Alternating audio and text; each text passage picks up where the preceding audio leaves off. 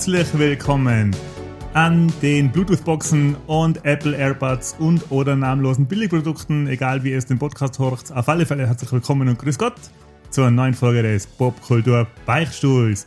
Dieses Mal wieder mit einem Vorgeblänkel und mit mir in der hochprofessionellen Aufnahmekabine, aka im Aufnahmebeichtstuhl sitzen, wie immer, der Markus Mako Kopp.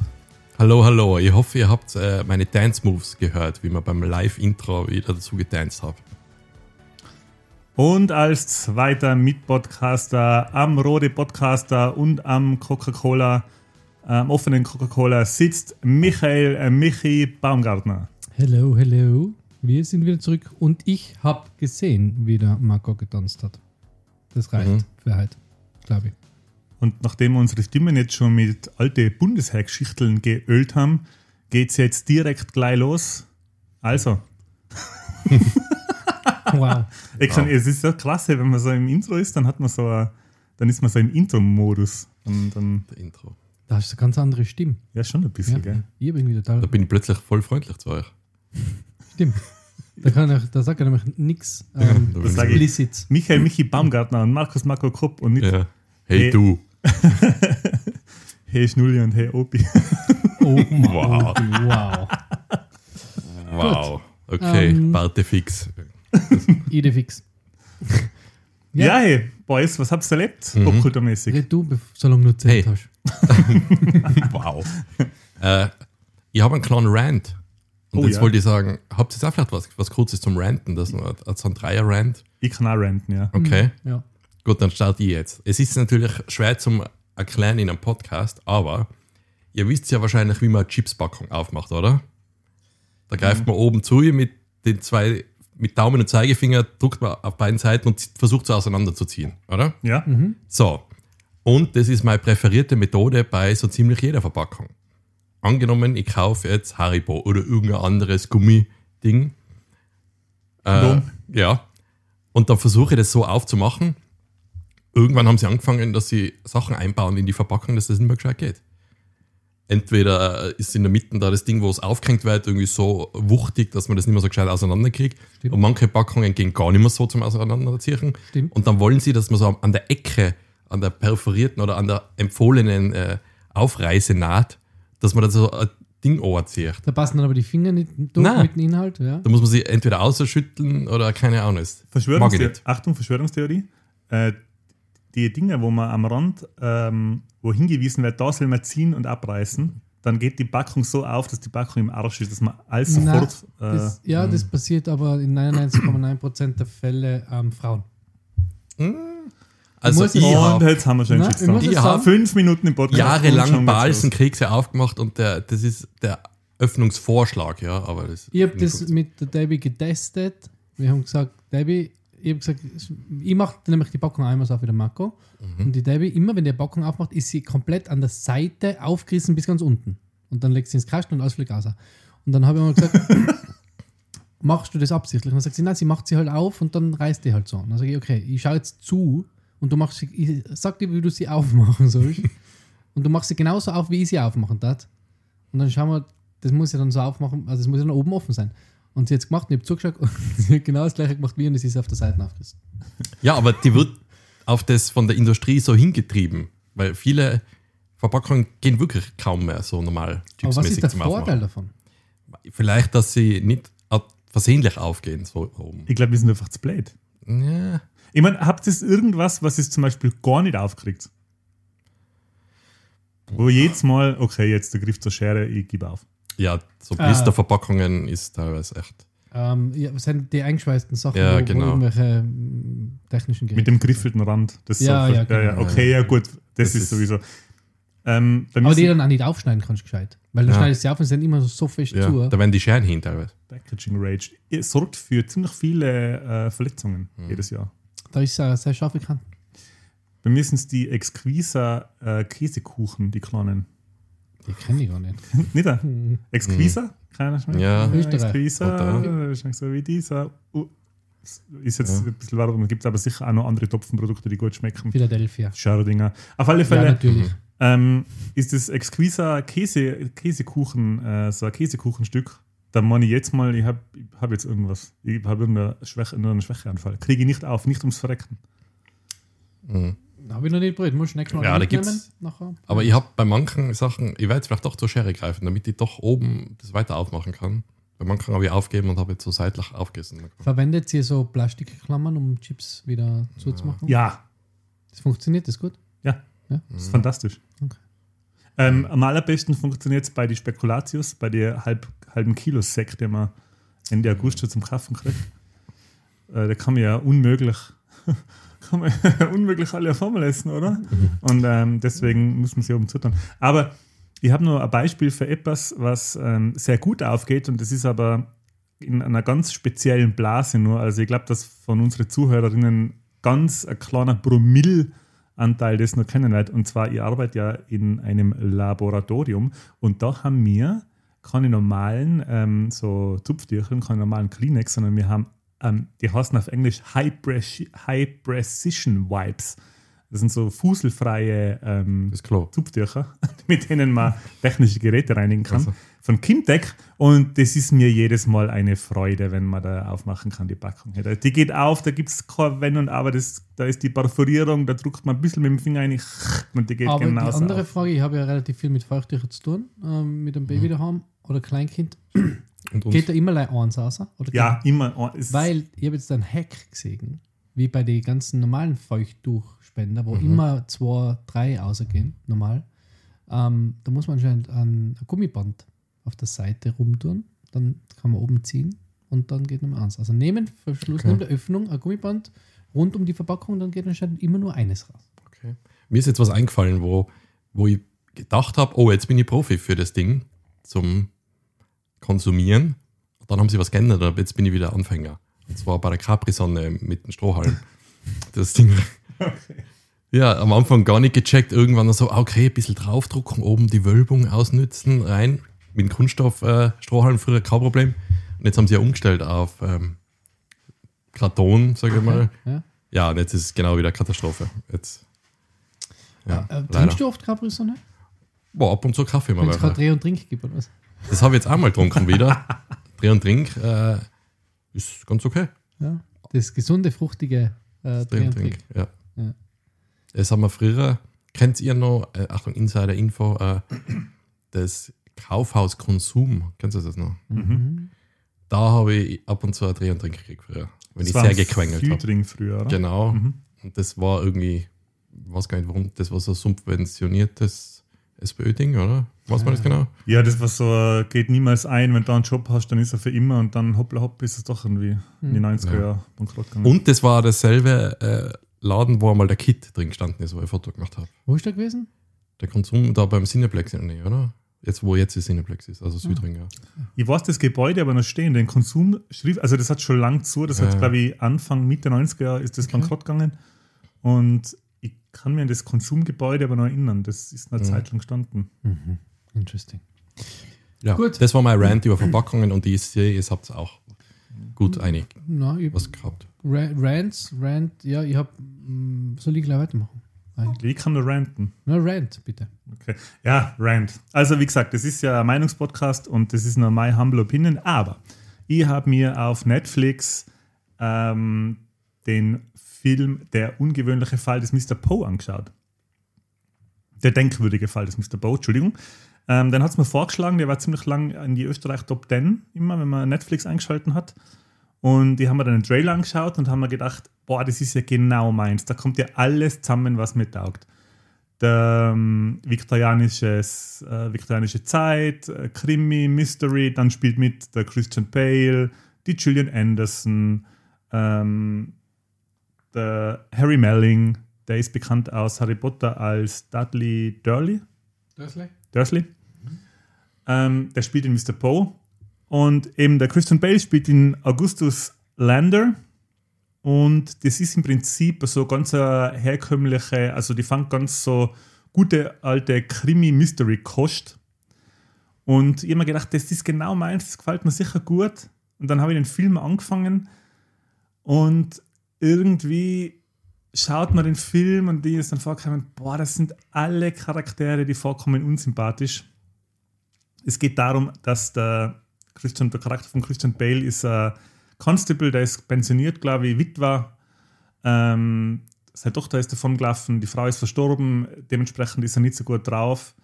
Und der wird an die Kadettenschule West Point geholt, da da seltsame äh, Vorkommnisse passieren. Und zwar hat sich ein Kadett erhängt und das ist noch nicht so außergewöhnlich, aber dem erhängten Kadetten hat man in der Leichenhalle in der Nacht darauf das Herz aus dem Leib geschnitten. Und der Charakter des Christian Bale kommt dann ziemlich schnell drauf, dass der sich nicht erhängt hat, sondern dass man den mal umgebracht hat. Und es dauert nicht lang, schon wird der nächste Kadett äh, erhängt mit entferntem Herz äh, aufgefunden. Und wie der Zufall so will, äh, ist gerade der Edgar Allan Poe, der berühmte amerikanische Schriftsteller, ebenfalls in West Point an der Kadettenschule. Er ist dann nämlich Kadett, was in Wirklichkeit stimmt. Der war in Wirklichkeit auch in West Point äh, an der Militärakademie. Das war auch schon das Einzige, was dann in der Wirklichkeit verankert ist. Ja, und jetzt ist es aber so, dass wirklich alle Charaktere ähm, sind der unsympathisch runtergeschrieben. Nicht einmal schlecht gespielt, also alle performen gut. Christian Bale spielt fantastisch, ähm, der Harry Melling spielt fantastisch, Julian Anderson, alle spielen gut, nur die Charaktere geben einfach nicht mehr her. Es ist sehr ah, so mühsam zum Schauen, die Dialoge sind mühsam geschrieben, mag dem geschuldet sein, dass es halt alte Sprache ist. Es ist eine Romanverfilmung aus einem Roman von 2009. Der Roman heißt The Pale Blue Eye, was ein wesentlich besserer Titel ist, weil auf Deutsch der äh, denkwürdige Fall des Mr. Bowie ist ein bisschen seltsam, weil der Edgar Allan Poe so gut, der spielt da, wenn überhaupt, dann nur eine Nebenrolle. Mhm. Ja, und der Edgar Allan Poe ist dann so eine Art äh, Dr. Watson zu so einer ähm, Sherlock Holmes-artigen Figur. Also es ist ein Sherlock Holmes, Dr. Watson-Szenario. Es passiert dann ein ziemlich interessanter und Anführungszeichen Twist am Ende, den man ein bisschen kennen sieht und äh, der den Film dann ein bisschen obsolet macht, weil während dem Film die ganze Zeit Sachen passieren, die dann am Schluss, wenn man den Twist kennt, eigentlich gar keinen Sinn machen. Also da fragt man sich dann, warum hat, warum hat der Hauptcharakter das und das gemacht, wenn er eh schon, ähm, ja, wenn am Schluss, wenn der Twist dann kommt, dann denkt man sich, ja, was soll das? Ja, jetzt war ich ein bisschen enttäuscht, weil der Rand ist deswegen, weil wenn, jetzt, wenn man noch nicht so viele viktorianische Mystery, Thriller oder Krimis gesehen hat, dann ist der auf alle Fälle gut. Dann kann man den auch schauen. Der ist auch cool produziert. Production Value passt da alles. Aber wenn man schon einiges von dem gesehen hat, dann ist, äh, ja, wie gesagt, ein bisschen enttäuschend. Hätte wesentlich, mir kommt vor, wesentlich besser sein können bei dem Star-Aufgebot und bei der Menge an Geld, die man in die Hand genommen hat. Aber ist es nicht oft bei so, bei so Star-Serien, dass die, also Star-Serien, komischer Name, mhm. weil so, wenn so viele Stars mitspielen, dass, dass das dann meistens mal ist. Ich bin letztes Mal bin ich überrascht gewesen von Don't Look Up, hey, da ist. Ja, Don't Look Up ist Ausnahme. Da ist ja. echt abgeliefert worden. Also alles. Ja, ja Up ist eine Ausnahme, aber äh, finde ich, aber es gibt doch so viel. Ja, okay, und Knives Out ist eine Ausnahme. Knives Out war auch gut. Ja, aber ich weiß zum Beispiel, oder ich habe jetzt ich hab den selber nicht gesehen, aber Now You See Me ist anscheinend auch so ein Fall, wo halt viele äh, bekannte Gesichter mitspielen und dann mhm. ist es aber nichts. Liegt vielleicht daran, dass sich die, weiß ich nicht, vielleicht harmonieren die oft nicht so gut miteinander? Viele, viele Schauspieler, berühmte Schauspieler-Egos auf am Set, weiß ich nicht. Ist vielleicht schwierig, das ja, zu ist wie bei uns im Podcast, ja.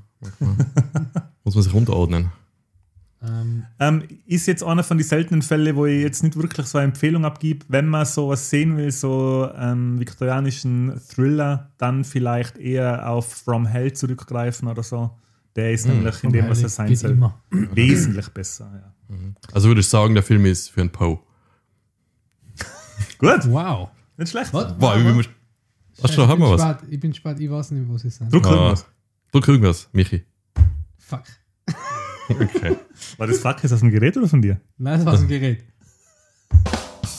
ja, okay, ah, okay. Nice. Boah, ich mir schon so lange auf die Zunge bissen, dass ich das sagen kann. Okay, okay. Sag mal das so. Ja, aber ich bleibe jetzt mit dem Finger auf der Taste. Ja, und natürlich für mich als ausgewiesenen Edgar Allan Poe-Fan mit Edgar mhm. Allan Poe Tattoo, der ist das ja normal. Und auch Referat gemacht, habe ich miterlebt in der Schule. Ja. Kann mich an nichts mehr erinnern. Ja, ich war, das war wirklich, das war einer von den Tiefpunkten meines Lebens. Mit meinem Herzblut ein einstündiges Referat über Edgar Allan Poe gemacht, kein Sauerzucker. Ja. Amy, kann mich an nichts mehr erinnern. Ja. Ähm, Edgar Allan Poe ist das der, der was äh, Ding geschrieben hat. Mein Herz. die Simpsons-Folge. Das ist mein Herz, oder? Das verräterische Herz. Die Okay. Simpsons-Folge. Und das mit dem Raben. Und die Simpsons-Folge. Okay.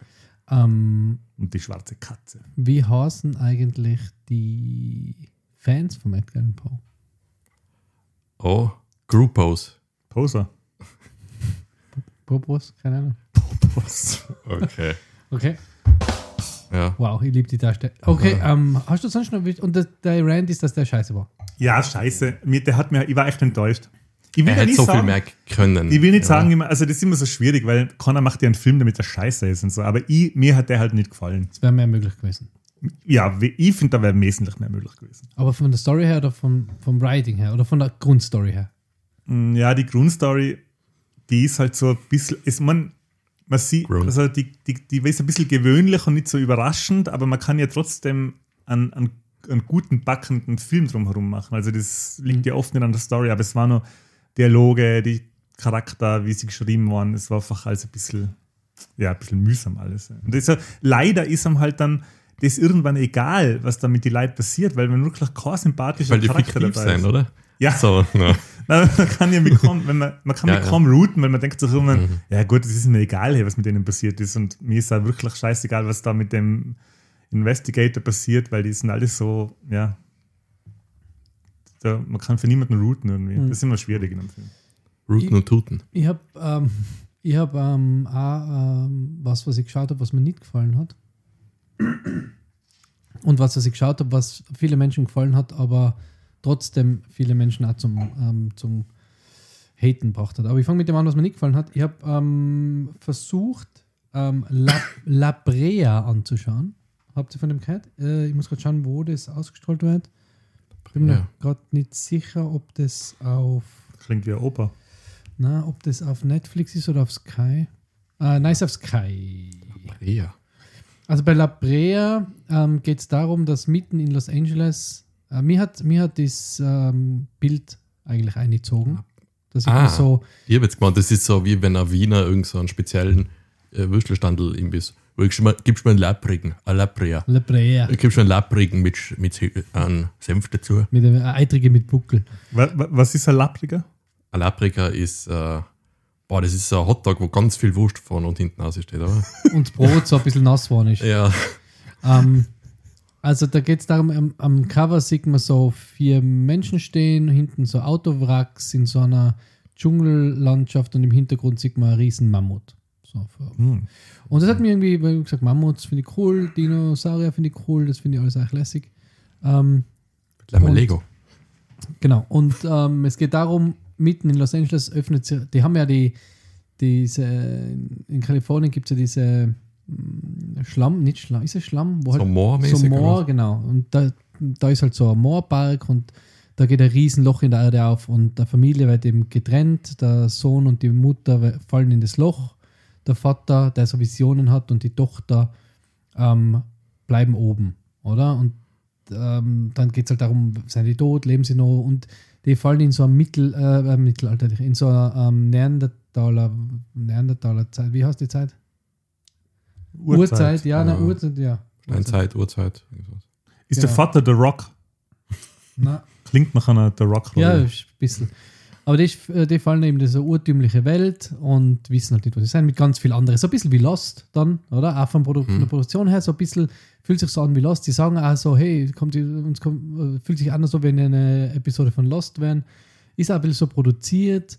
Also schon, schon, schon gut, aber doch, man merkt irgendwie, die, die Animationen seien so, okay, wir haben Budget, aber wir haben jetzt nicht Budget, um es richtig geil zu machen, aber wir können es so, so, so, so geil machen. Und da habe ich ein, zwei Folgen geschaut und dann habe ich einfach aufhören müssen, weil es, ah, die, die, hat mir einfach, also es war mir einfach, wurscht, was mit alle passiert. Da finden, stürzen halt Autos, aber dann finden sie halt irgendwelche Drogen, also Spoiler, finden sie irgendwelche Drogen in einem Kofferraum und so, und dann sagen sie, "Ma, dürfen wir die Drogen jetzt, ähm, dürfen wir die Drogen jetzt, äh, sagen wir das jetzt wem, dass wir die gesehen, weil da muss ja dann ein Drogendealer in der, ah, dort unten sein. Und es ist einfach so, ja, es hat mir einfach nicht zart. Also kein Popkulturbachschul Sehtipp, keine Sehempfehlung in dem Fall. Falls äh, das irgendwer gesehen hat und es Taug äh, hat, dann bitte versucht uns davon überzeugen, dass es vielleicht weiterschauen soll. Aber ich habe jetzt abgebrochen nach Episode 3, glaube ich. Also nicht so cool. Und was ich geschaut habe, was sehr gut ist, was wahrscheinlich einer der besten äh, Episoden der, der neuzeitlichen Fernsehgeschichte ist, erzähle ich dann, wenn jetzt der Marco was Oh, wow. sagen hat dürfen. Also zuerst einmal muss ich mir selber gratulieren natürlich, dass ich Returnal zu fast 100% äh, alles geschafft habe. Also alle- Warte, ich muss schauen, alle ob es einen Bosse- gibt dafür. Gibt's Haben wir? Applaus, gell? Ja, das ist. Ja, okay.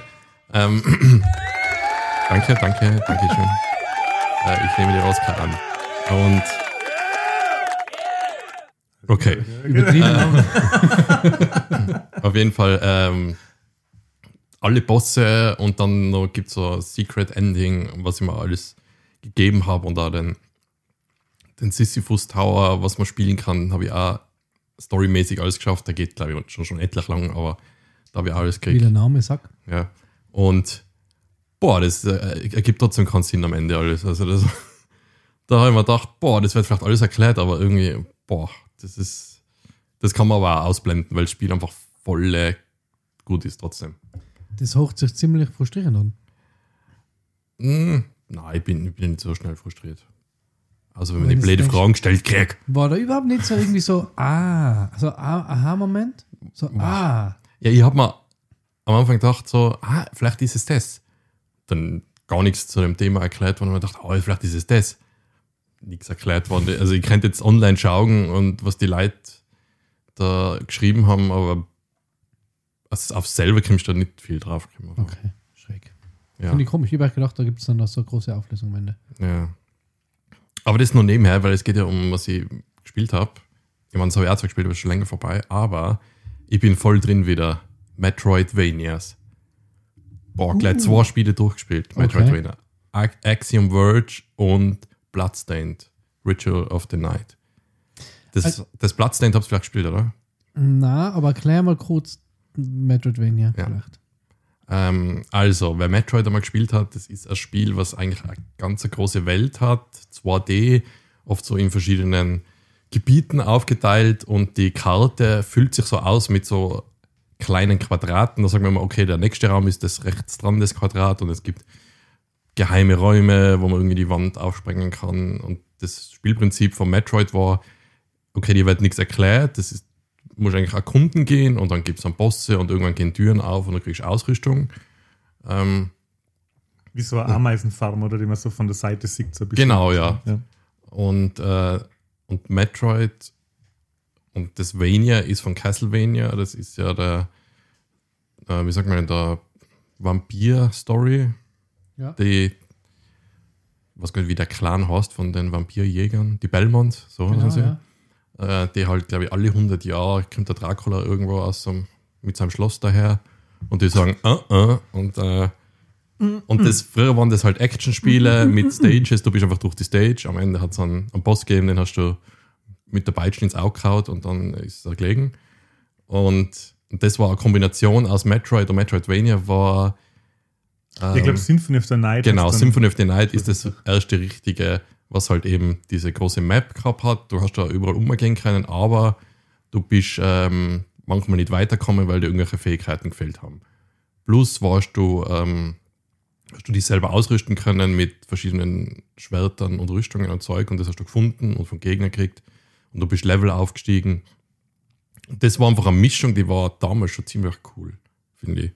Und wo jetzt das Bloodstained eigentlich spät entdeckt habe, weil es ist, glaube ich, jetzt schon zwei Jahre heraus.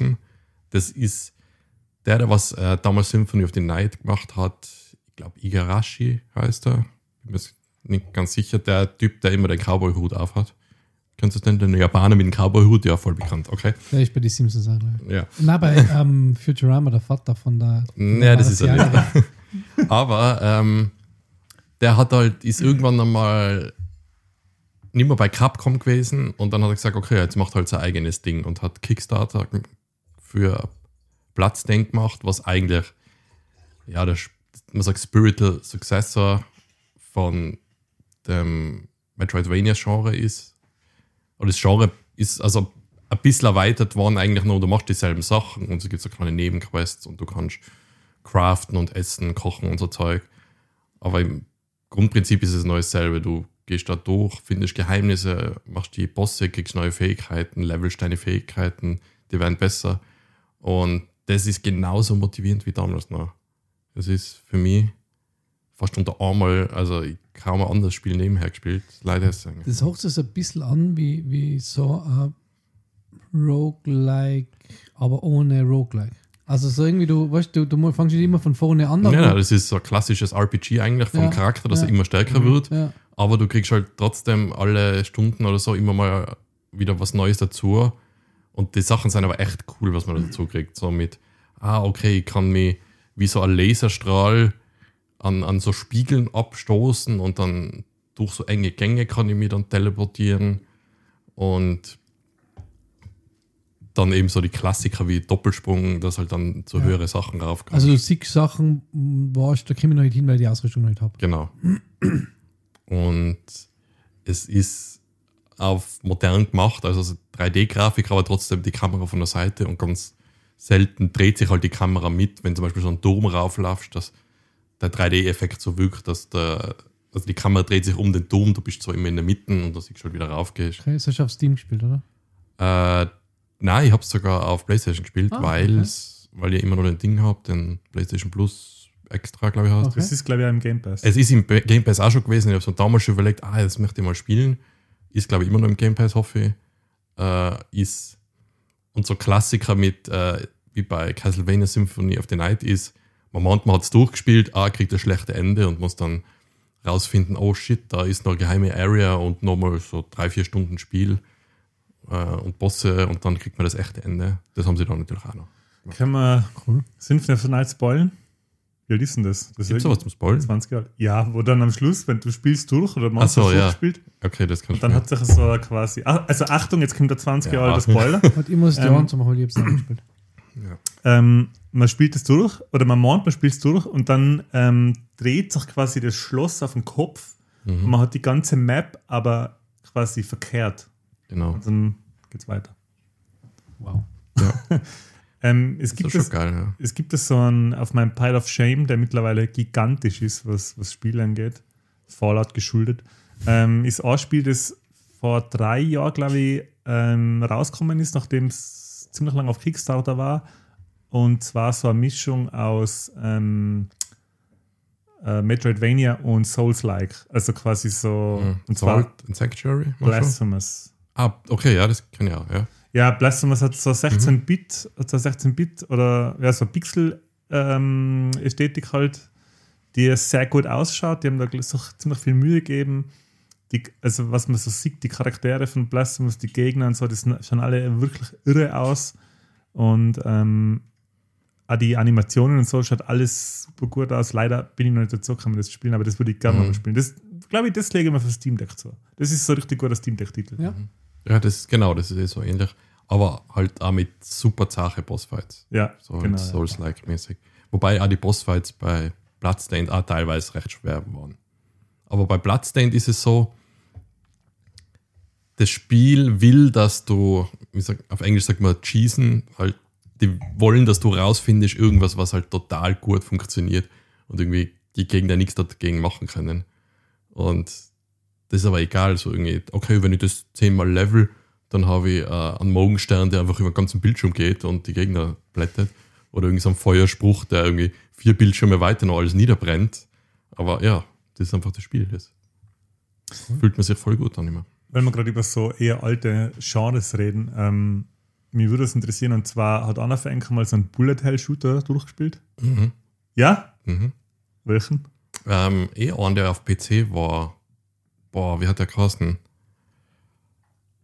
Da geht es darum, das ist eh voll lustig, die Story von die Pilgerväter wird irgendwie in, in so einen Shooter umgewandelt. Okay. Ah, das ist. äh, Ja, weil Bullet Hell Shooter glänzen ja sowieso Mhm. meistens durch komplett irre Story und durch komplett Ja. wahnsinnige äh, Gegner und Gegnerdesign. Willst du das auch kurz erklären, das Genre? Ähm, Bullet Hell ist im Prinzip so eine Art ähm, 2D-Shooter, wo der eigene Charakter, Schrägstrich Raumschiff, Schrägstrich ähm, Mandel, Schießmandel, unten am, am Bildschirm ist und von vorne kommen die Gegner. Die- Nemesis oder Metal Slug und so Sachen. Na, nicht Metal Slug, sondern eher sowas wie, was ist eine, was ist ein klassischer Bullet Hell Shooter, den man kennt? Ähm, Gal Galacruz? Es gibt die späteren Gradius oder so sein ähnlich, noch nicht ganz. R-Type, R-Type auch nicht, nein, nein, das ist Ja. viel. Es gibt wirklich keinen.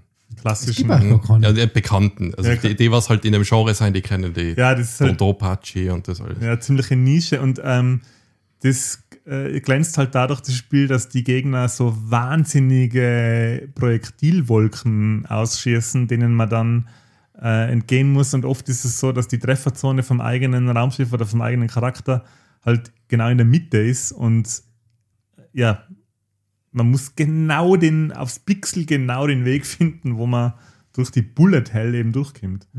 Und ja, das hat mich immer, immer wenn ich so, ich, ich habe das eine Zeit lang einen Fetisch gehabt, dass ich so Let's Plays anschaue, so Bullet Hell Let's Plays, wo du denkst, wie schaffen das die Leute? Das ist so wie die, wie die Leute, die, die äh, wie heißen die, Die die, Speedruns. die Speedruns oder die, wie heißen die in Japan, die Trommelspiele? Boah, da gibt es einige so Musikspiele. Ja, so, ich weiß leider von Taito. Ist die Firma. Ja, da gibt es ja auch so Ja. ganz heftige Let's Plays, von, wo du denkst, Mhm. wie, wie kann ein Mensch die Fähigkeit entwickeln, das zu spielen? Hat mich jetzt gerade interessiert, weil, weil wir gerade über äh, Metroidvanias geredet haben und Bullet Hell ist auch so ein Genre, das so ein leichtes Revival erlebt hat. Ja. Ähm, Marco sucht noch was, dann mache Ja. ich kurz Gaming. Also machst du jetzt die Serie vorher machen oder das Gaming? Ich habe auch noch was gegamed. Dann machen wir jetzt Gaming weiter und dann mache ich danach, äh, ich habe danach noch eine Serie und dann Ja, Film. ich auch noch. Okay, und dann machen wir Gaming weiter. Weißt du? Ich, du hast nichts gegamed? Doch? Ja, dann mach du. Sachen. Okay, ich habe ähm, einerseits drei Sachen habe ich gegamed, aber immer alles nur im, in Maßen.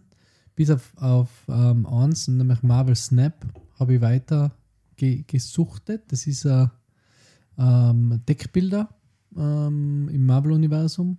Ziemlich schnell, ähm, kann man ziemlich schnell Runden spielen. Gibt es am Steam Deck auch, gibt es, glaube ich, sogar auf der Switch, wenn es mich nicht täuscht. Also am Steam Deck gibt es fix. Ähm, und am am Handy natürlich. ist cool, ist im Marvel-Universum äh, cooler Deckbilder, ist echt, echt geil. Und da haben wir zum ersten Mal angefangen, auf YouTube Videos anzuschauen, wie man sich gute Decks zusammenstellt und dann verschiedene Decks ausprobiert. Und habe jetzt eins, was ziemlich geil ist, habe das auch selber noch ein bisschen optimiert und das macht echt Spaß. Und aufgrund dieses ähm, habe ich mir das ähm, ähm, Midnight Suns gekauft. Und das habe ich auch weitergespielt. Und das ist auch eigentlich wirklich richtig geil. Nur braucht man halt viel, viel mehr Zeit. Weil da ist so viel, was man auf dem. Du bist ja in der Abtei mit allen anderen. Das Midnight Suns ist das von die XCOM Lite. Genau. Ja, da haben wir vor, vor, vor einem oder vor zwei, Vor zwei Vorgeblänkels haben wir schon. geredet, ja. Und da habe ich jetzt ein bisschen weitergespielt und ähm, habe jetzt eben weitergekriegt. Also nee, Spider-Man ist jetzt im Team und Deadpool, ich habe einen kleinen DLC, das habe ich da mal um, um a- äh, bei so einem Steam-Sale gekauft und da haben wir gleich um den Normalpreis quasi die Deluxe-Version geholt und da ist jetzt Deadpool ist jetzt gekommen, äh, eben das jetzt am 28. glaube ich, habe ich aber noch nicht. Ähm, aber das ist echt cool. Also das, das, das Kartenspiel-Element, das zahlt mir immer mehr. Also das macht mir echt im Moment mehr Spaß wie, wie God of War. Also einfach, weißt, weißt du, du, kannst viel entspannter spielen, oder? Du Dann müssen wir uns doch einmal zum Magic-Runden treffen. ja, das, wenn der Matti das jetzt hört, nachher ja, weiter mal.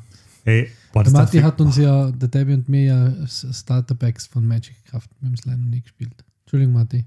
Wir Ey. spielen einmal. Entschuldigung, Matti, ich sage euch jetzt was. Jetzt, jetzt kommt eine Beichte. Boah, ich draußen nicht kaum sagen. Wow. Ähm, ich habe von 1996 bis 1998 Magic the Gathering gespielt und habe ungefähr, wenn ich jetzt schätzen müsst, Drei Karten gehabt. vielleicht Mehr als drei. 2.000, 3.000 Schilling.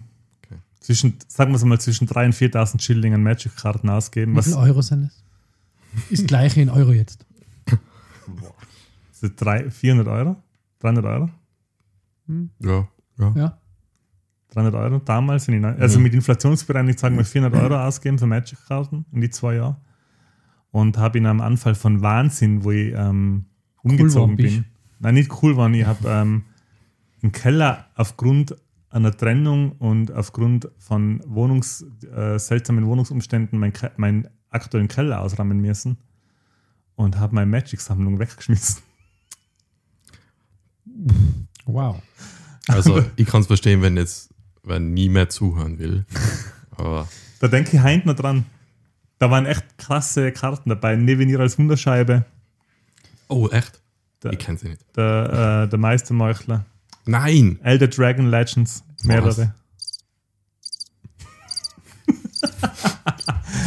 Also wenn Elder Dragon Legends, äh, da werden einige Magic-Spielerinnen werden, jetzt, werden jetzt die Hände beim Kopf zusammenschlagen. Aber ich habe ich hab eine Idee, vielleicht machen wir es so, äh, an den Matti da draußen, vielleicht spielen wir nicht Magic, sondern baut man auf ähm, Disney's Lorcana im August und spielen das dann.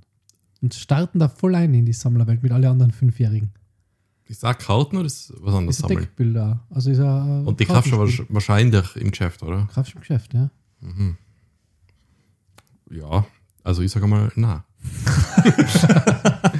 Aber ähm, ja, und das ist das Coole bei Marvel Snap.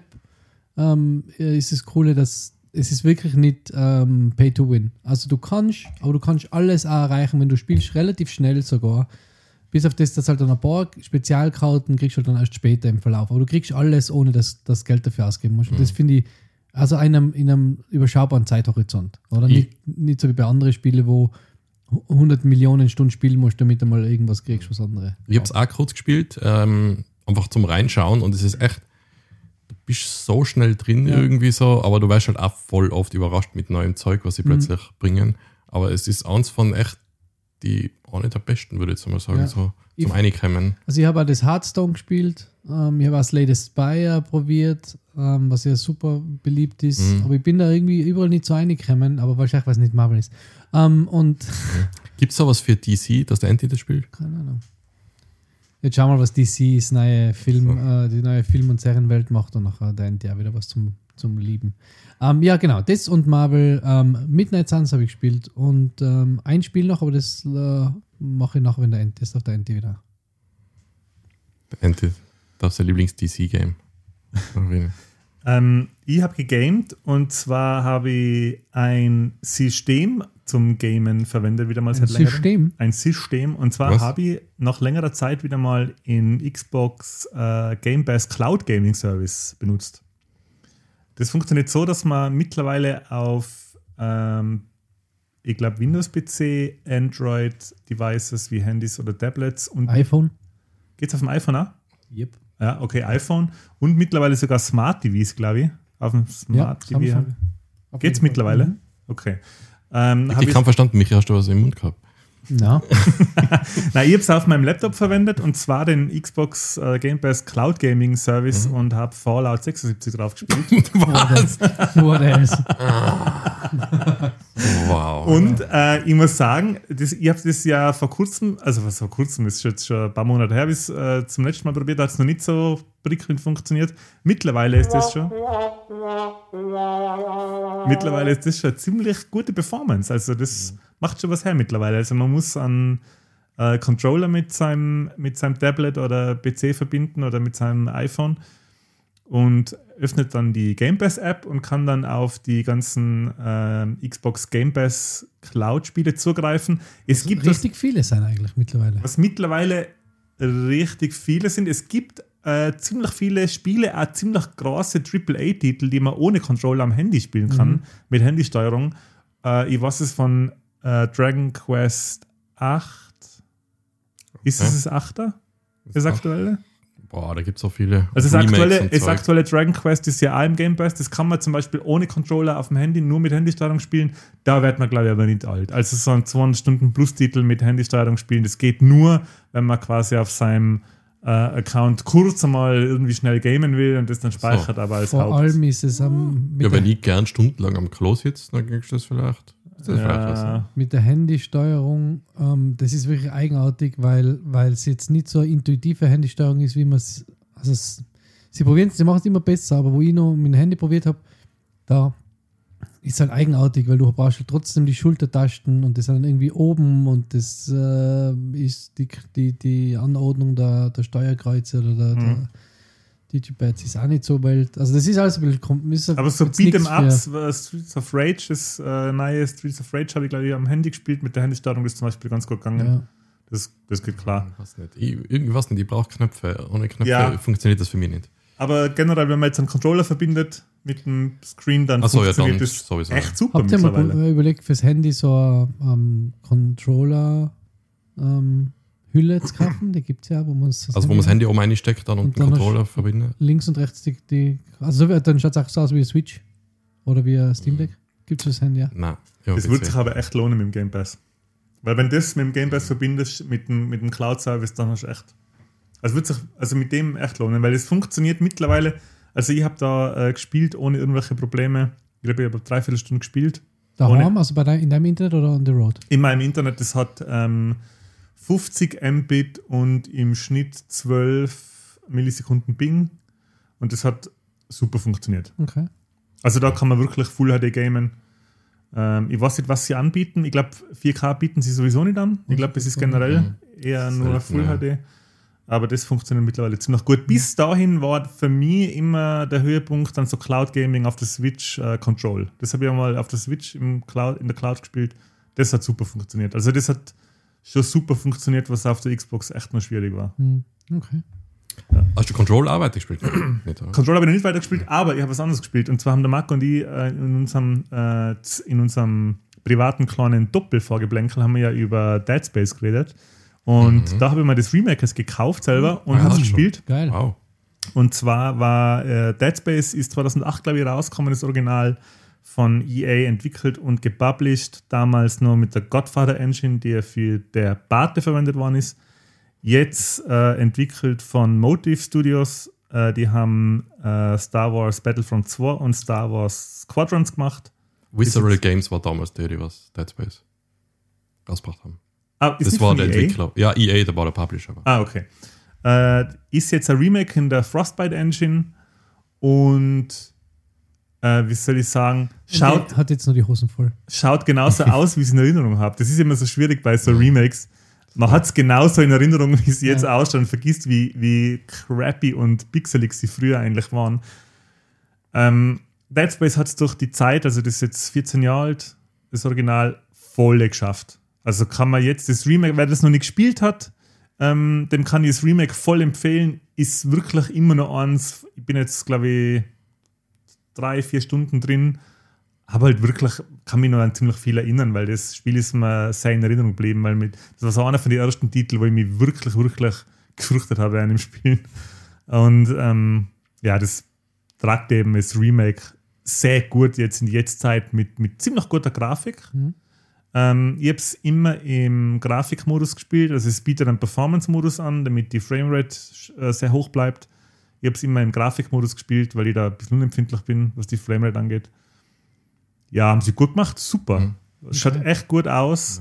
Aber es Ähm, sagen echt viele, kriegt gute Wertungen und die Leute taugt. Ja. Ja, man kann wieder das machen, was der, der Isaac hat dieses Mal von Anfang an eine Stimme, als er redet. Äh, Das hat er beim äh, alten nicht gehabt. Beim alten hätte man aber sein Gesicht schon sehen können, wenn man ganz am Anfang die Kamera dreht. Ganz am Ende auch nochmal. Ja, aber man hat ganz am Anfang schon sein Ja, Gesicht ja. sehen können. Das kann man jetzt auch wieder. Er hat mich irgendjemanden erinnert, aber jetzt weiß ich nicht mehr an wen. Ich, irgend, mir ist jetzt entfallen, ja, an irgendeinen Schauspieler. Mir ist jetzt entfallen an wen. Okay. Ja, volle Empfehlung, ey, wer auf ein wirklich ähm, schieres, düsteres, dreckiges, blutiges, beischeliges Horrorspiel mit ziemlich viel Schockmomenten auf der Suche ist noch sowas, der ist mit Dead Space, mit dem Remake bedient. Voll gut, kann man immer noch voll gut spielen. Ähm, das Spiel hat damals schon so viel, vor, also vor 15 Jahren oder wie viel? Nein, Ah. 2008. Nein, 15 Jahre. Mhm. Hat schon vor 15 Jahren so viel richtig gemacht. Ähm, kann man immer noch extrem gut spielen. Beispielfaktor? Beispielfaktor 9 von 10. Okay. Mhm. Okay. Ja, ja. Geile Szene, jetzt weiß ich nicht mehr, ob ich jetzt einen Blödsinn sage, aber ich bilde mir ein, Wahrscheinlich. Man, man sieht ganz am Anfang, wie so ein Redshirt ähm, von einem Necromorph mit zwei so Knochenklingen von hinten aufgespießt wird, quasi Knochenklingen durch den Mhm. Brustkorb und dann zermatschert. Und ich glaube, also man, man schaut dazu durch eine Scheibe, wie das passiert, und ich glaube, zehn Minuten später fragt der Hauptcharakter, wie es dem geht oder was mit dem los ist. Der Also geht ich bin- super. Ja, Ich bin ja. mir jetzt nicht ganz sicher, aber ich glaube, äh, sie fragen nach dem. Und ich mir gedacht, hä, was? Geil. Dann jetzt aber Bullshit, dann macht das jetzt ein Fehler. Der macht Karibikurlaub. Ja, also Dead Space ähm, kann man sich aufs Zahnfleisch legen. Okay, habe ich mir auch schon überlegt, aber ich habe eh gerade Zeit. Deswegen ähm, habe ich noch. Achso, hast du noch was? Nein, nein. Marco? Kein Spiel mehr? Ja, das Axiom Verge ist das andere Metroidvania, was ich gespielt habe. Ist Events Like Codes, weil ähm, also Axiom Verge 2 ist den ersten Teil, der jetzt für die Story äh, vielleicht relevant ist, ist auch wieder so ein Spiel, wo man sich selber ein bisschen mehr Gedanken machen kann. Wenn man vielleicht alle Logs liest und die Sachen im Spiel. Aber das Spiel ist deswegen interessant, weil da so zwei Welten übereinander liegen und du kannst hin und her wechseln sp- später jederzeit und manchmal durch gewisse Portale. Das heißt, wenn du, es gibt eigentlich eine Map und wenn ich dann wechsle in die andere Welt, dann ist was hinter dem. Das ist, sage ich mal, die 8-Bit-Variante von der echten oder von der Hm. normalen Welt ist hinter dem anderen. Okay. Und ähm, da, da gibt es auch solche Momente, wo ich so, oh, ist, man kann so scannen, dann sieht man so den, äh, die Umrisse von der anderen Welt. Ah, da in der anderen Welt ist da so eine Plattform, die es da nicht gibt. Und dann kann man hinwechseln und das ist auch, das hat mir, auch der erste hat mir schon gefallen, aber der zweite ist zwar ein bisschen anders, weil man viel mehr Nahkampffähigkeiten hat. Beim ersten hat man noch voll reingeballert. Und beim zweiten hat man ein bisschen mehr schlagen. Ähm, aber das hat mir auch voll getaugt. Axiom Verge. Axiomwerk Axiom Verge. Zwei. 2. Mhm. Das war auch im gratis in PlayStation-Ding. Deswegen. Ah, okay. Muss man mal reinschauen. Hört sich spannend an. Ja, das kannst du mal reinschauen. Ich habe ja keine Playstation. Ja, aber es. Ah, ist die ah, nein, warte mal. Das Spiel ist PC und PlayStation Exclusive vielleicht sogar. Okay. Ich habe Also. beim PlayStation auch nur das kleinste Plus, aber deswegen. Das ist klein. ähm, ich habe mir aber für Steam Deck noch ein Spiel geholt. Äh, von dem habe ich auch kurz erzählt. Beziehungsweise habe ich gesagt, ich habe mir das Bild gesehen, wie das Cover und habe gedacht, das kann interessant Ey, sein. Michi, ganz kurz. Ja. Hands down, Hosen runter. Äh, wenn es zwei Spiele gibt, äh, wenn es ein Spiel gibt auf der Switch und auf dem Steam Deck, wo spielst du es dann? Was ist die Präferenz? Im Moment ist Steam Deck. Ernsthaft? Okay. Hose mit Anzieher. Hosen wieder Ho- Hosen hoch, Hosen, Hands Hosen wieder, hoch, Hands wieder ab. Hands up. Ähm, nämlich Domekeeper. Ich glaube, ich habe davon erzählt. Hm? Was denn Dass du das? es kaufen willst, ja. Ja, ich habe mir es jetzt geholt. Ähm, kostet, glaube ich, 14 Euro oder so auf ähm, Steam. Ähm, ist äh, Tower Defense ähm, Roguelike Spiel. Also du hast halt dein Dome, der ist äh, an der Oberfläche. Und du hast so ein kleines Männchen, das du, ähm, mit dem du quasi in die Erde unterm Dom ähm, grabst und dort Ressourcen sammelst, den musst du dann wieder raufbringen. Du schwebst, die- ziehst dann so hinter dir nach, musst wieder raufbringen. Und oben mit den Ressourcen kannst du deinen Dom upgraden, kannst verschiedene, entweder die Waffe besser machen, äh, schneller, äh, Ziel, ähm, Zielstrich, keine Ahnung, ähm, oder dein Schild verbessern. Was? Was für ein Strich? Ja, das ist halt, das ist halt siehst, wohin schießt. Also, Zielstrich, keine Ahnung. Was? Und dann, nach einer, gew- du siehst am Anfang gar nichts, also du siehst nur dein, dein Dom und hast keine Daten, also keine Infos, dann kannst du halt upgraden, dass du auch siehst, wann kommt die nächste Welle an Gegnern, wie viele Wellen hast du überstanden, wie gut ist dein Schild noch.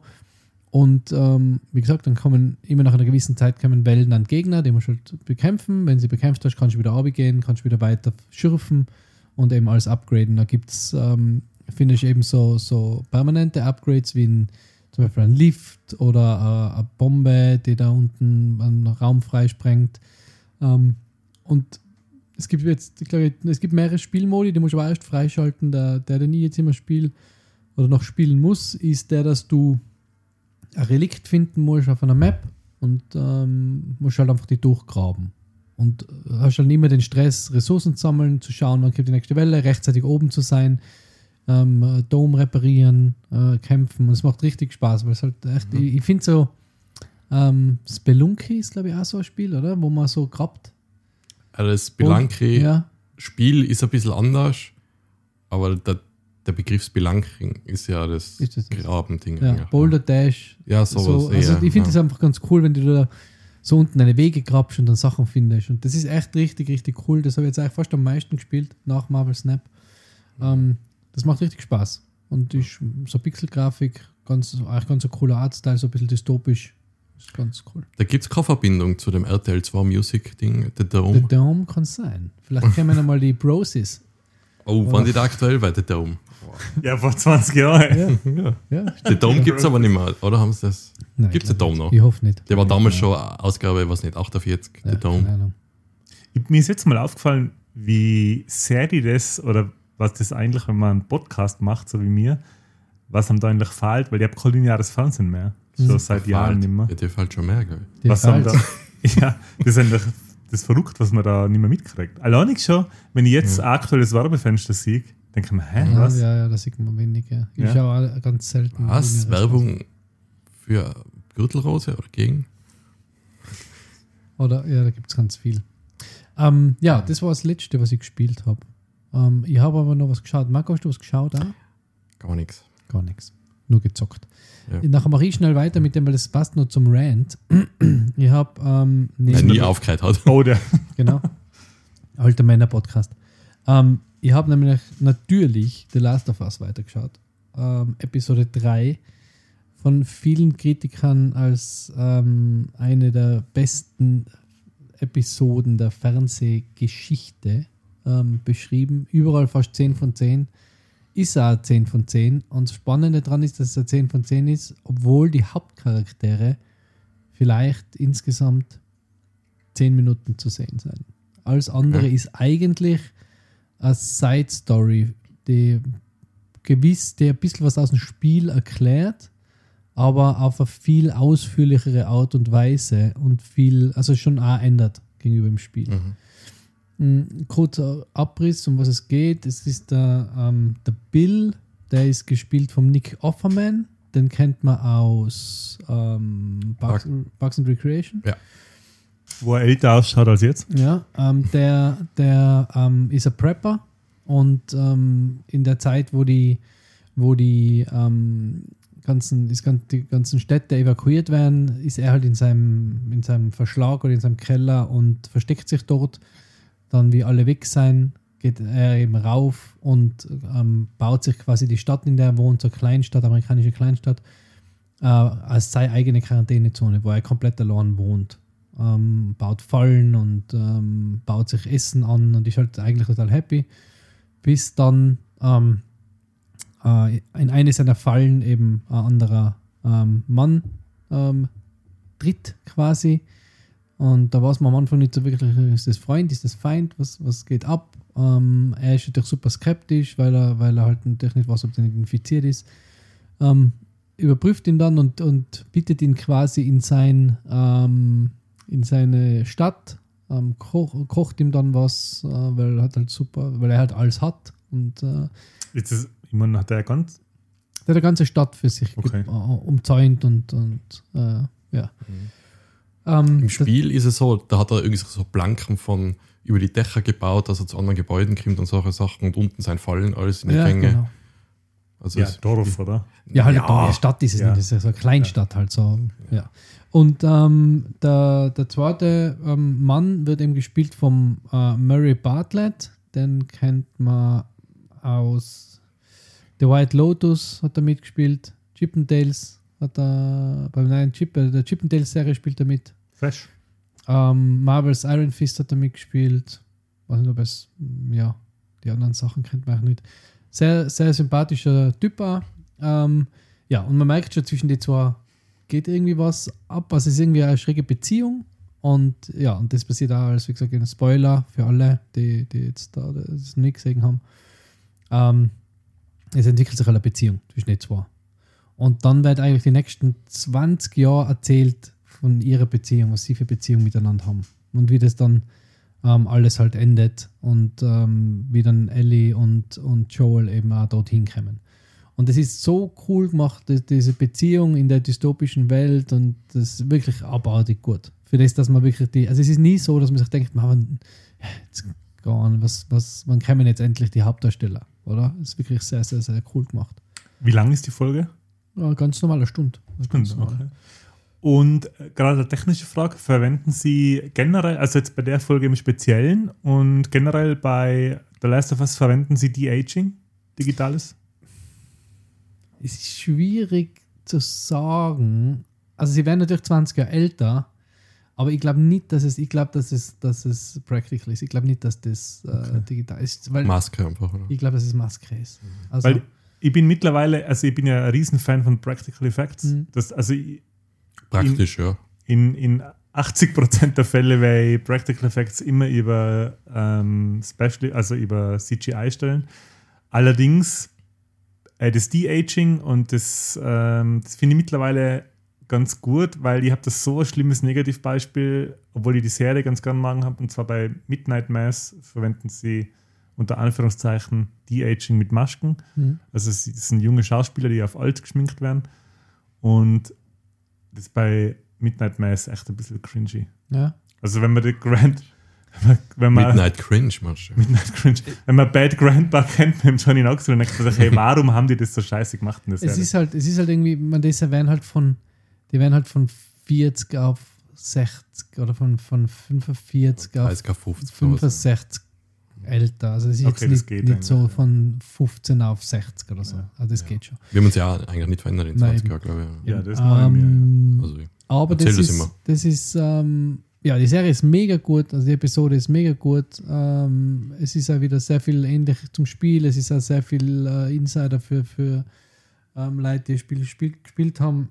Sehr viel, haben sich sehr viel Gedanken gemacht, haben diese Beziehung, ich sage jetzt nicht, was für Beziehung ist, das kann sich jeder denken, hat sehr viel Hate hervorgerufen, wieder mal. Also nicht Hate, aber, also nicht, nicht wieder mal, aber schon so ein bisschen äh, von einer gewissen Gruppe im Internet, die das halt nicht cool Okay. finden. Ähm, ja. aber das ist jetzt nichts, was sie sich ausgedacht haben für die Serie. Das ist im Spiel auch schon Im so. Spiel ist es nicht zu 100%, kommt es nicht zu 100% aus. Im Spiel endet es ja, im Spiel ist es ja anders. ja, Also- aber ich meine, da gibt es auch schon Briefe, was sich die zwar geschrieben haben. Ja, und- ja, aber da kommt es halt nie so wirklich, äh, ist es nicht so offen. Also jetzt Ja, ist es halt ist- genau, es ist ne? weniger offensichtlich, angedeutet, Jetzt aber- ist halt einfach so Ja. äh, erwiesen. Ähm, das und das zweite, was ich voll witzig finde, und das finde ich total, das finde ich, ja. Das ja, ist einfach, ich hätte lachen schon. Das ist einfach, leid- das ist einfach witzig, weil es, weil es so, weil es so unsere Welt so darstellt. Ähm, es haben sich recht, relativ viel Leute darüber aufgeregt im Internet, unter, unter anderem auch der Stephen King, weil es eine Szene gibt, wo ähm, sie sind an so einem Fluss und im Hintergrund sieht man so Berge, relativ hohe Berge und da steht 10 Meilen westlich von Boston. Ist schon als Text eingeblendet. Jetzt haben sich die Leute im Internet aufgeregt, dass das nicht 10 Meilen westlich von Boston sein kann, weil das Wegen viel zu Berg bergig ist. Und dann denke ich mal, in einer, Mhm. in einer Computerspiel, also in einer, in einer äh, Verfilmung oder ja, Verfilmung von einem fiktiven Computerspiel in einer fiktiven Welt, weil ja das nicht was sie, also es ist ja die reale Welt, aber es ist halt eine fiktive Story. Mhm. In der Verfilmung regen sich die Leute drüber auf, in einer Szene von 20 Sekunden, die nichts an der Story ändert. Ja, Gehen die aber, Leute ins Internet und schreiben, hey, das, ist, das kann ja nicht sehen. ja aber lieber, lieber tausend von denen, lieber tausend von den Leuten, die sich über die Berge zehn Meilen von Boston aufregen, wie einer, der es nicht aushaltet, dass sich zwei Männer gut finden. Ja, natürlich, da bin ich voll bei dir. Deswegen sage ich, das finde ich witzig. Ja. Also Das ist jetzt gerade, das finde ich jetzt nicht schlimm, aber ich finde es Ja, witzig. es ist- ist, halt so, Jetzt ist es so, egal was du rausbringst Da oder reg ich mich nämlich auch auf wegen die Berge. es ist, nein, es Ja, ist ganz Tiroler. egal, wie viel Zeit du irgendwo investiert hast. Es, es gibt immer einen, dem was nicht passt und der halt online eine Gruppe Ja. von anderen findet, denen ja, auch es was sind nicht halt passt. einfach extrem viele Menschen auf der Welt, die so einfach gern reden. Aber ich habe nur kurz äh, zu dem, ich habe mal einen Film gesehen, ich weiß nicht mehr welches war, irgend so ein Mittelalter äh, Fantasy-Film, Ritterfilm, wo sie äh, angelandet sind vom Meer mit dem Schiff Mhm. und dann so einen Küstenpfad aufgehen und dann ist die Texteinblendung gekommen an der Küste von Corinthia. Also an der Küste von Kärnten. Okay. Okay, ich schaue, wie ich den Screenshot noch finde. Ähm, aber das war ganz witzig. Es gibt ja irgendwie so eine ganz, eine- ganz eine ikonische oder ganz äh, berühmte A-Team-Szene, wo sie, jetzt weiß ich nicht, was sie einblenden. Also sie zeigen in, in, in Kölner Dom und blenden ein, glaube ich, Frankfurt am Main oder so. Irgendwie sowas gibt es beim A-Team, wo man denkt, Leider. okay, das ist eins von den deutschen Wahrzeichen. Wie kann man das verscheißen? Ja, also das mit, der, mit dem Aufregen von sowas, ähm, wie gesagt, das ist mühsam, aber ich kann das eigentlich fast nicht. Ich kann das heutzutage, finde das fast schon wholesome, wenn man sich bei einer Serie über sowas aufregt. Weil, weil es wird sich über so, Aber einen, das- über so einen abstrusen Scheißdreck aufgeregt, da ist das ja fast schon wieder nett. hey. Also, Es gibt halt trotzdem Leute, die wissen halt auch nicht, wann vorbei ist. So, und dann, okay, und jetzt schreibe ich dem jeden Tag auf Twitter, wie scheiße er ist. ach so, ja, ja. Äh, ja, okay, jetzt ist genug. Jetzt ist Ähm, genug. hast du noch was gesehen? Jetzt ist genug. Ja, weil ich hätte noch, ich hätte noch. Hast schon, dann erzähl doch was. Eins hätte ich noch. Ich- Und ich zwar hab- habe ich auch Ich muss jetzt kurz wi- widerrufen. Das ist gar nicht so witzig, was ich erzählt habe. Corinthia. Ist nicht Corinthia. ist nicht Kärnten. Hast, Kärnten hast doch auch Corinthia. Ja. ja ähm, nein, das ist schon schon eine Region in Griechenland. Wow. So. Seit Jahrzehnten erzählst du Witze und das altes. Apropos, das, da, da fällt mir auch noch was ein. Ja? Äh, wo ich, ich und eine Arbeitskollegin überzeugt waren, dass äh, in dem Semmel, was wir uns jeder ein Semmel bestellt haben mit äh, Fleischlauber, dass in einem kein Ketchup drin war, sondern nur Mayonnaise. Und dann ist na, beide mit Ketchup und Mayonnaise. Und die sagt, ja, ja, habe ich, habe ich schon. Und ich so, was? Ich glaube nicht, dass du das gemacht hast. So, wir haben es dann halt mitgenommen und dann so aufgemacht, schau, nur Mayonnaise. Dabei ist halt der einfach perfekt über dem Ketchup gewesen. Und dann haben wir uns geirrt gehabt und so, und wir wollten schon sagen, wie superior wir waren. Hey, pah, was ist denn mit der? Checkt ihr nicht, wo die Ketchup tut? Dabei haben wir es nicht checkt. Aber, aber Sache, Das ist eine Story, hey. Nein, aber auch Sache, die randmäßig, randmäßig dann doch ist, in dem Semmel in der, war ein Loch und die Mayonnaise ist einfach in das Loch oben rein, anstatt dass das verteilt worden ist in dem Semmel. So, Rand, Ende. Jetzt Moment mal. Ein Semmel mit einem Fleischleib ist ein Burger, oder? Ja, in, Fleischleib Österreich ist übrigens äh, auf, Deu auf Deutsch Fleischpflanze Fleischpflanze. Genau. Bulette. Bulette. ist die Bulette. Ähm, ja, ich habe jetzt gerade parallel, während der Marco seine Fleischlauerl-Geschichte erzählt hat, Carinthia, schreibt mit A und Co. Corinthia. Ah. Das andere. Jetzt weiß ich nicht, ob sie es vielleicht doch falsch gehabt haben und doch eh richtig Ich glaube, die haben es falsch gemacht und du hast richtig erzählt über. Jahre. Ich glaube auch. Auf Deutsch ist äh, Patty. Okay, hey, hast du noch was? Wir sind in Zeit Mhm. äh, Ende. Bald. Marc, äh, Ja, eine Kleinigkeit. Und zwar, ähm, je, je länger ich das rauszögere, desto ältere Kamelle wird es, weil wir sind ja bekannt dafür, dass wir nicht nur top aktuelle Sachen konsumieren, sondern auch ein bisschen ältere Sachen schauen und gamen. Und ich habe ein bisschen ältere Sachen geschaut und gegamed, wo jetzt die dritte. Staffel rausgekommen ist. Äh, Blödsinn, nur geschaut. wo jetzt die dritte Staffel rausgekommen ist, und zwar For All Mankind. Auf äh, Apple TV Plus bin ich mittlerweile ein großer Apple TV Plus äh, Aficionado. Ted Lasso, Ted Lasso. Ja, bin ich mittlerweile vom, vom Anfänger zum, zum ähm, Liebhaber geworden für Apple TV Plus. Ähm, eben äh, For All Mankind, vom, die Idee und die Produktion von Ronald D. Moore, der geschrieben hat für Star Trek Next Generation, Star Trek Deep Space Nine, Star Trek Voyager und für Battlestar Galactica. Also ein ziemlicher Science-Fiction-Pro. Ähm, For All Mankind ist eine Serie, in der es darum geht, also das spielt in einer fiktiven Realität, in der die Sowjets als erstes auf dem Mond landen und Amerika quasi ähm, die Zweiten sind. Und was sich aus der geschichtlichen, aus dem geschichtlichen äh, Ding entwickelt. Es ist in der ersten Staffel so, dass man schon merkt, dass äh, durch das, dass die Amerikaner zum Rennen, äh, beim Rennen auf dem Mond unterlegen waren, sich eben die technische Entwicklung viel weiter fortschreitet, also viel schneller vor allem. Ähm, es wird dann in die 70er Jahre schon eine Basis auf dem Mond gebaut von den Amerikanern, eben als Antwort dafür, dass die Sowjets als Erste auf dem Mond waren. Die äh, russischen Kosmonauten bauen dann ebenfalls ziemlich zeitgleich eine Basis auf dem Mond. Und ähm, ich will jetzt für die erste Staffel gar nicht so viel spoilen. In der zweiten Staffel sieht man dann, dass die Technik schon wesentlich fortgeschrittener ist, als sie eigentlich war. Die spielt dann in die 80er, die zweite Staffel. Da sind wir jetzt gerade in der Mitte. Da haben sie zum Beispiel schon standardmäßig äh, Videotelefonieren so vom Mond zur Erde. Und das haben sie ganz cool gemacht, weil die Technik halt so 80s-mäßig ausschaut, aber schon moderne Sachen kann. Man merkt es gar nicht wirklich. Man denkt sich so, ah, das könnte es geben haben. Bis man dann draufkommt, na, Moment mal, in die 80er hat es keine Videotelefonie gegeben. Ähm, Hauptrolle spielt, jetzt muss ich nachschauen, das haben wir noch nicht aufgeschrieben, äh, der Joel Kinnaman spielt eine von den Hauptrollen. Den kennen viele aus Robocop von 2014 oder Altered Carbon. spielt eben einen ähm, fiktiven Astronauten. Ähm, das Interessante an der Serie ist, dass es ganz viele Charaktere gibt, die es in Wirklichkeit auch hat. Es gibt ganz viele Astronauten und Astronautinnen, Wissenschaftler, die es in Wirklichkeit auch hat. Ähm, und es gibt aber ganz viele äh, erfundene Charaktere. Geschrieben und gespielt ist die Serie fantastisch. Also das Science-Fiction, äh, das Science-Fiction-Element ist fast schon zweitrangig, weil man es fast nicht merkt.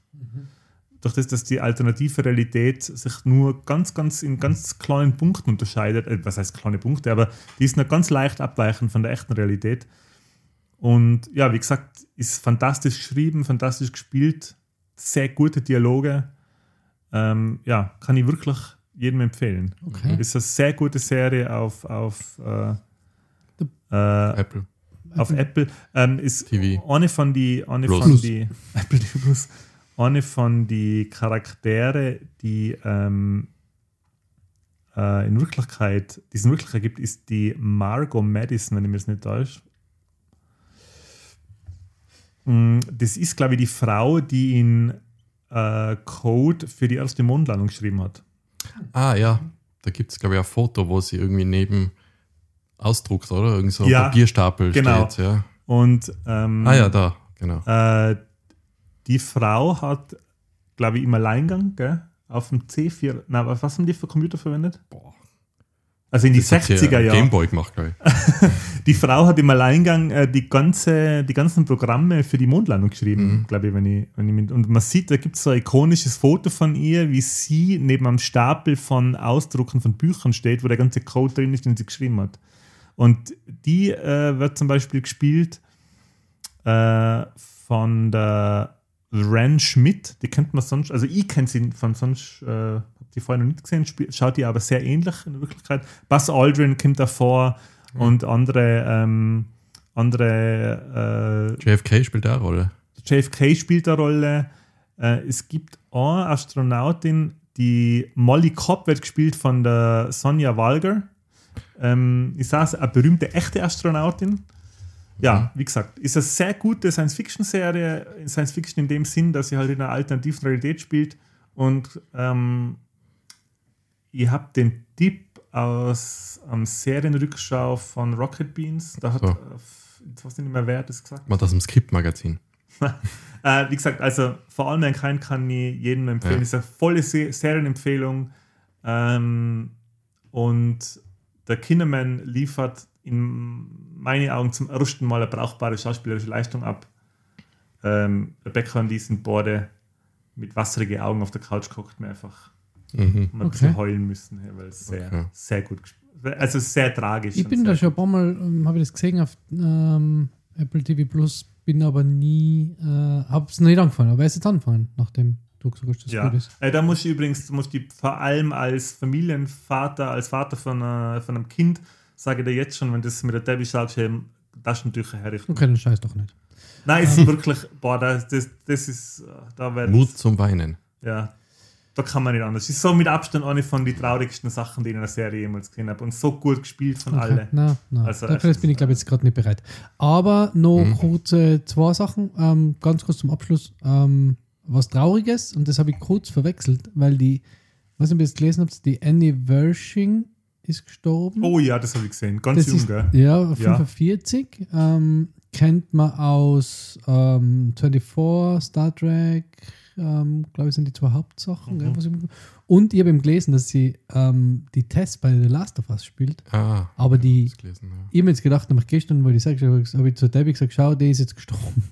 Die, ist jetzt Ah, die Schauspielerin Die ist. Schauspielerin. Aber Ja. das ist eine andere Schauspielerin. Das ist die Test-Schauspielerin. Was die Spiel. Stimme und das Motion Capture, Genau, glaube das ich. ist ja. die, die Schauspielerin vom Spiel, vom Spiel. Aber das habe ich jetzt auch gefunden. Also das habe ich wollte Ja. mich über, also ja, traurige Nachricht.